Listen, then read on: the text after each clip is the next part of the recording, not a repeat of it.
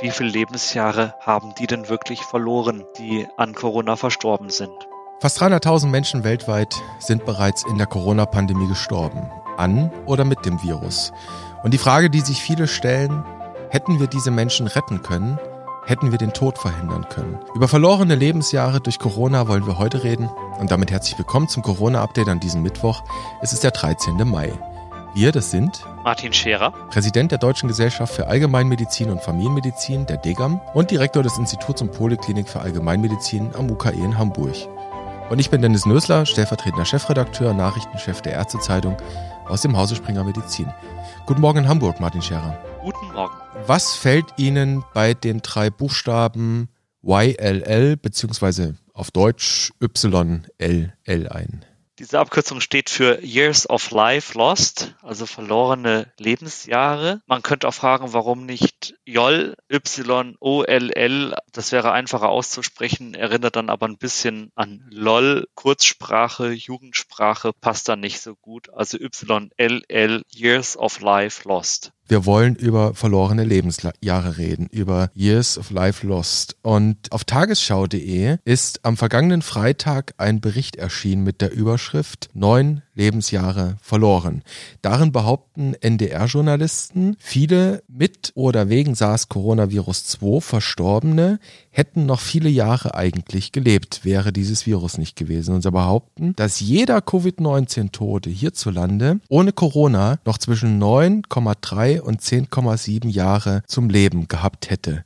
Das klingt ziemlich dramatisch, oder? Das klingt dramatisch und ganz sicher ist es in dieser Bestimmtheit auch nicht richtig. Man kann das das an einem einfachen Beispiel festmachen. Nehmen wir die Gruppe der 90-Jährigen. Da hat man, wenn man das 90. Lebensjahr überschritten hat, eine Lebenserwartung von vier weiteren Jahren. Frauen etwas mehr, Männer etwas weniger. Und das zeigt uns schon, dass diese Zahlen, Herr Scherer, mit denen da hantiert wird, das sind am Ende irgendwelche gemittelten Werte über verschiedene Altersgruppen. Sie haben es angedeutet. Was anderes ist es natürlich, wenn jemand mit 30 Jahren stirbt, dem hätte man wahrscheinlich sehr viel mehr an Lebenszeit weggenommen. Aber lassen Sie uns doch, bevor wir tiefer in diese Zahlen einsteigen und versuchen, sie zu ergründen, nochmal ein paar grundsätzliche Dinge klären. Zunächst müssen wir vielleicht mal klären mit diesem Begriff verlorene Lebensjahre. Was ist das? Man kann sich Sterbedaten anschauen und die dann retrospektiv bezogen auf die letzten Jahre betrachten. Und dabei kann man feststellen, wie lange man in einem bestimmten Alter noch gelebt hat. Nehmen wir mal einen 80-jährigen Mann, der hat im Mittel noch acht Jahre vor sich. Wenn man dann in vielleicht zehn Jahren die Sterbedaten rückwirkend, also retrospektiv auswertet und feststellt, dass die jetzt 80-Jährigen im Mittel nur noch fünf Jahre gelebt haben, dann sind da im Mittel drei Jahre verloren gegangen. Und dann wird es interessant herauszufinden, aus welchen Gründen. Gehen wir noch einen Schritt weiter zurück. Schauen wir mal auf das Stichwort Lebenserwartung. Es gibt beim Statistischen Bundesamt, das ist immer eine Reise wert nach Wiesbaden, gibt es eine Tabelle, das ist die Tabelle 12621 0002. Das ist die sogenannte Periodensterbetafel. Und wenn man sich die anschaut, die ist gar nicht so kompliziert, wie ich befürchtet hatte, geht aus der hervor, dass Mädchen, die vor zwei Jahren auf die Welt gekommen sind, eine mittlere Lebenserwartung von 83,27 Jahren haben Buben kommen immerhin auf 78,48 Jahre. Diesen Begriff Lebenserwartung, Herr Scherer, den müssten wir auch nochmal einordnen. Ja, bleiben wir mal bei den Buben. Im Mittel werden die, wie Sie gesagt haben, 78,48 Jahre alt. Das ist deren mittlere Lebenserwartung bei Geburt. Die Hälfte der Jungs oder später dann Männer lebt länger, die andere Hälfte stirbt schon früher. Und früher kann auch sehr viel früher sein. Also es muss dann gar nicht ein Jahr früher sein, sondern es kann auch 50 Jahre früher sein. Und dann geht's jetzt um die Wahrscheinlichkeiten, das haben Sie schon angedeutet, die Wahrscheinlichkeiten in einem gewissen Alter ein gewisses anderes Alter zu erreichen. Also was wir ja eben gesehen haben, ist es die mittlere Lebenserwartung, also diese 50 Prozent. Und dann ist ja aber die Wahrscheinlichkeit, wenn ich jetzt sagen wir mal 40 Jahre alt bin, 90 zu werden, wahrscheinlich eine andere, als wenn ich 80 bin, oder? Auch das lässt sich aus den Sterbedaten der Vergangenheit herauslesen. Zum Beispiel ein 65-jähriger Mann hat eine Wahrscheinlichkeit von 98 Prozent, noch mindestens ein Jahr zu leben.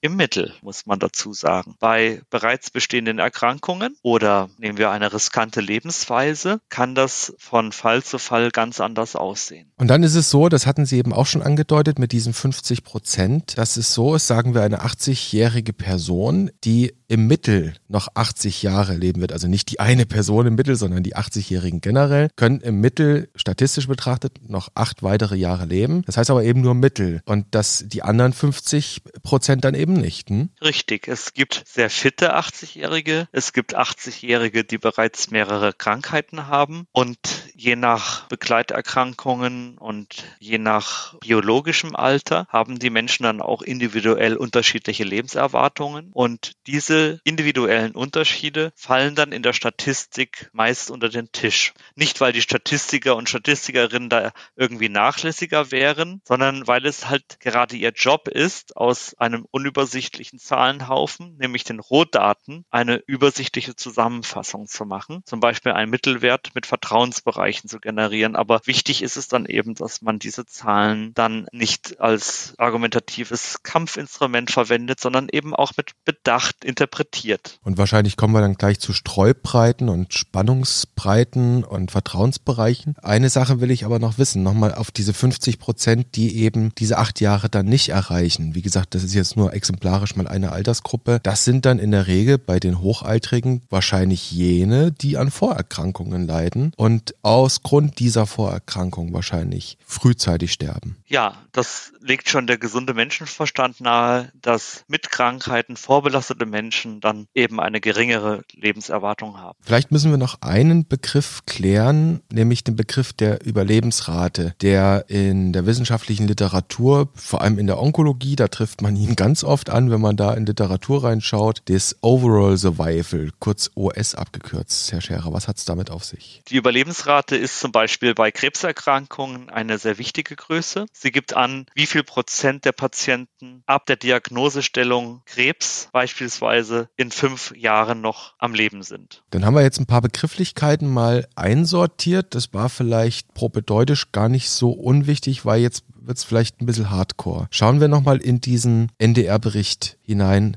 der auf tagesschau.de am vergangenen Freitag erschienen war. Wie wollen die Journalisten denn zu diesen verlorenen, angeblich verlorenen Lebensjahren gekommen sein? Wie sind sie da schlau geworden, was da drin stand? Ja, da müsste man eigentlich die Journalisten fragen. Der NDR-Bericht hat nicht, so wie wissenschaftliche Publikationen, einen Methodenteil, also einen Abschnitt, in dem detailliert beschrieben wurde, was gemacht wurde und wie man zu den Ergebnissen gelangt ist und dann auch zu den Schlussfolgerungen. Also das ist eben der Unterschied zwischen, das soll gar nicht arrogant klingen, zwischen einem redaktionellen Beitrag und einem Stück Wissenschaft. Da kann ich vielleicht mal so aus meiner journalistischen Perspektive einen kleinen Einschub bringen. Tatsächlich sagen, es ist im Journalismus anders als in der Wissenschaft. In der Wissenschaft ist das Peer Review, wie wir gelernt haben in diesem Podcast, etwas Essentielles. Der Austausch von Daten, der Austausch von Wissen und Erfahrung, um daran weiterzuarbeiten. Das ist im Journalismus tatsächlich anders. Journalisten empfinden sich oftmals mehr als Wettbewerber den anderen gegenüber. Da tauscht man Daten nicht so gerne aus. Das vielleicht nur mal so als Nebenaspekt dabei reingebracht. Der Hintergrund für diesen Bericht auf tagesschau.de ist eine Arbeit, die in, wieder auf so einem Preprint-Server veröffentlicht wurde. Wir haben da schon hier und da drüber gesprochen. Das ist also eine wissenschaftliche Arbeit, die die Basis für diesen journalistischen Bericht liefert, die nicht begutachtet wurde. Und wenn man sich allein da schon die Kommentare anschaut dieser nicht begutachteten Arbeit, dann wirft das schon einige Fragezeichen auf. Da kommen wir vielleicht gleich nochmal zu. Herr Scherer, Sie haben sich diese Arbeit, die nicht ganz unkompliziert ist, angeschaut. Was haben die da berichtet? Sie berichten unter anderem Zahlen in der Größenordnung des NDR berichtes Sie berichten aber auch deutlich kleinere Zahlen für die Years of Life Lost, je nach Alter der Patienten und je nach Anzahl der Krankheiten dieser Patienten. Was aber sowohl bei Hanlon fehlt, haben Sie bestimmt in den Show Notes dann drin, das Paper.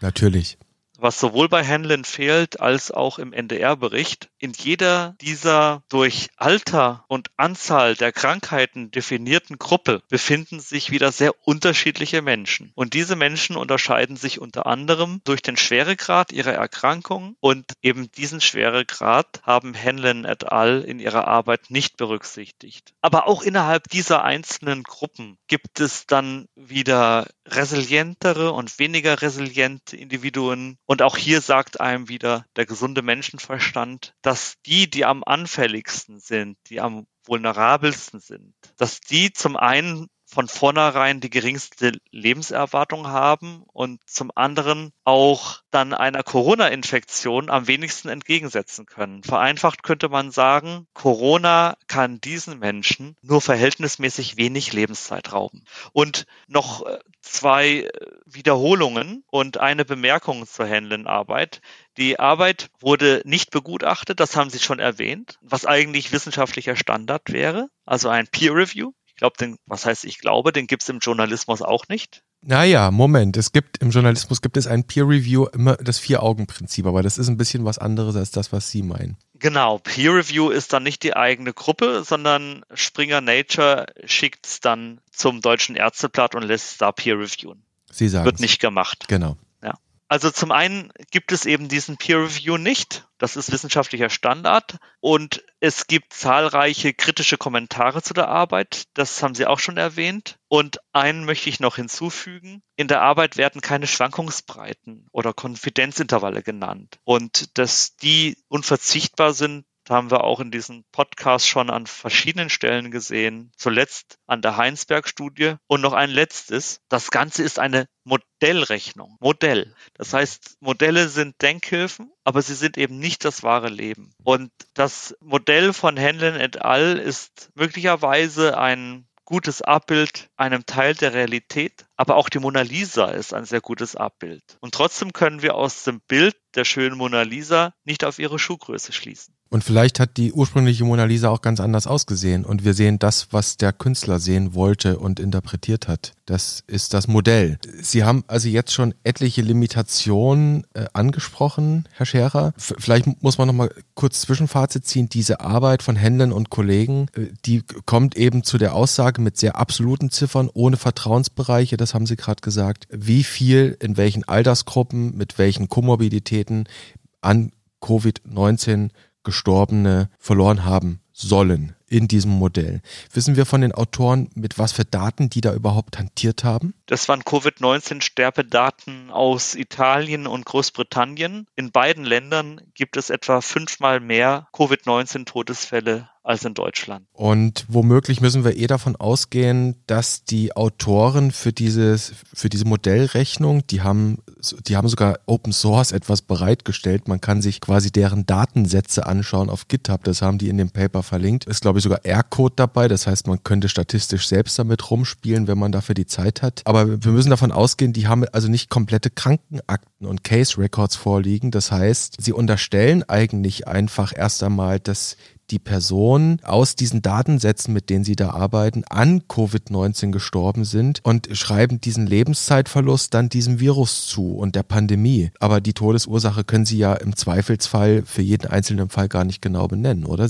Werden die ja nicht obduziert haben. Richtig. Die wenigsten Covid-19-Toten wurden obduziert und deshalb ist die wahre Todesursache nach wie vor eine unsichere Größe. Gut, das war jetzt in, in dieser Kürze, Herr Scherer, schon mal hinreichend komplex. Man könnte fast sagen, hinreichend verwirrend. Fassen wir das doch nochmal zusammen oder fassen Sie es bitte nochmal zusammen, was wir jetzt da alles so an Zahlen und Limitationen gehört haben. Ja, also wenn alle 80-Jährigen an Covid-19 sterben, dann würden sie im Mittel acht Jahre verlieren. Wenn nur ein kleiner Teil verstirbt, dann werden das sehr wahrscheinlich die vulnerabelsten sein, die die am meisten Komorbiditäten haben und die ohnehin auch eine geringere Lebenserwartung haben als der Durchschnitt. Menschen wie Boris Palmer, die sagen, viele Covid-Tote wären in den nächsten Monaten eh gestorben, hätten mit diesem Argument wahrscheinlich nur dann recht, wenn nur ein kleiner Teil der Infizierten Infizierten an Covid-19 stirbt. Dass dieser Anteil klein ist, darf bezweifelt werden. Vielleicht muss man noch eins erwähnen. Boris Palmer war ja noch nie Gast in unserem Podcast, deswegen kennt ihn vielleicht nicht jeder. Ich will ihn kurz vorstellen. Er ist äh, Tübinger Bürgermeister, Mitglied bei Bündnis 90 Die Grünen und hat sich quasi als, sagen wir mal, Querulant in seiner Partei hervorgetan und war zuletzt aufgefallen mit einem etwas saloppen Sprech in einer Talkshow, wo er eben sagte, viele derjenigen, die jetzt jetzt gestorben sind in dieser Epidemie, in dieser Pandemie, die seien in den nächsten Monaten eh gestorben. Und mittlerweile redet man darüber oder fragt sich bei den Grünen, ob man denen aus der Partei werfen soll. Wahrscheinlich, Herr Scherer, dies ist immer die Sache, wie man über den Tod redet. Richtig. Das hat mit Taktgefühl, mit Empathie zu tun und eben auch damit, dass hinter jeder Zahl ein Mensch steht und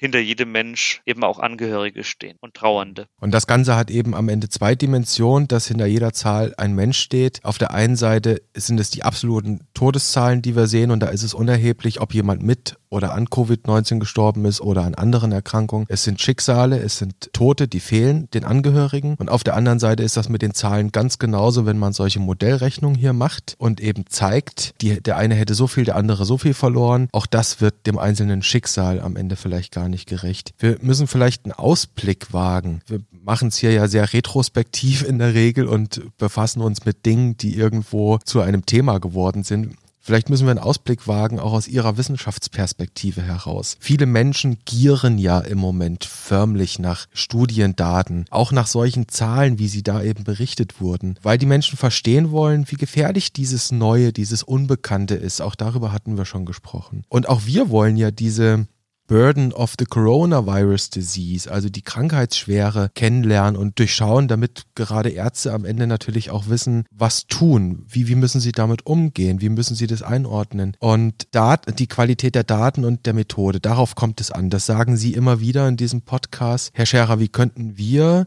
aus Ihrer wissenschaftlichen Sicht vielleicht einen Tipp geben, denn Übersterblichkeit und YLL für Covid-19 richtig berechnen? Worauf sollten Kollegen vielleicht achten? Für die Years of Life Lost müssen wir, so makaber das jetzt klingt, abwarten, wie viele Menschen an Covid-19 sterben werden. Die Übersterblichkeit können wir messen, indem wir die täglichen Sterbefallzahlen dieses Jahres mit den entsprechenden täglichen Zahlen vergangener Jahre vergleichen. Dieser Vergleich liegt jetzt vor bis zur ersten Aprilwoche 2020 und wird immer wieder vom Statistischen Bundesamt aktualisiert. Was dabei herauskommt, ist vielleicht mal ein guter Cliffhanger, zu dem wir vielleicht nächste Woche dann auch mehr wissen als heute. Apropos Cliffhanger, bevor wir dazu kommen, nehmen Sie mir den nicht weg, das ist meiner. Diesen Link zu dieser Übersterblichkeitsstatistik vom Statistischen Bundesamt, den packen wir natürlich auch in die Show Notes. Und was wir dazu natürlich auch nicht sagen können, jetzt verrate ich mal einen Teil des Cliffhangers,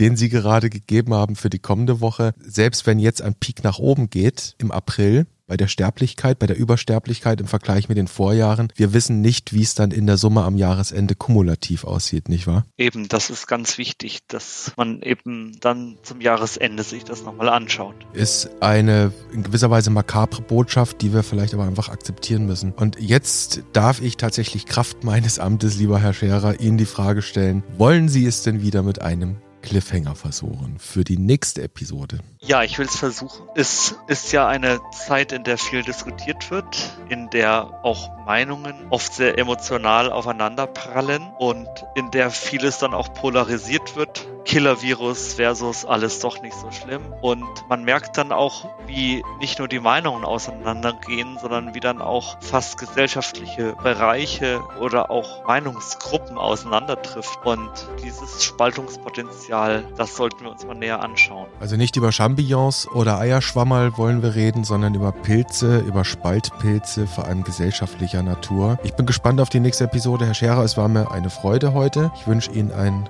guten Mittwoch und einen guten Donnerstag und würde mich freuen, wenn wir uns wiederhören an gleicher Stelle und auf gleicher Welle. Danke, Ihnen auch einen guten Tag.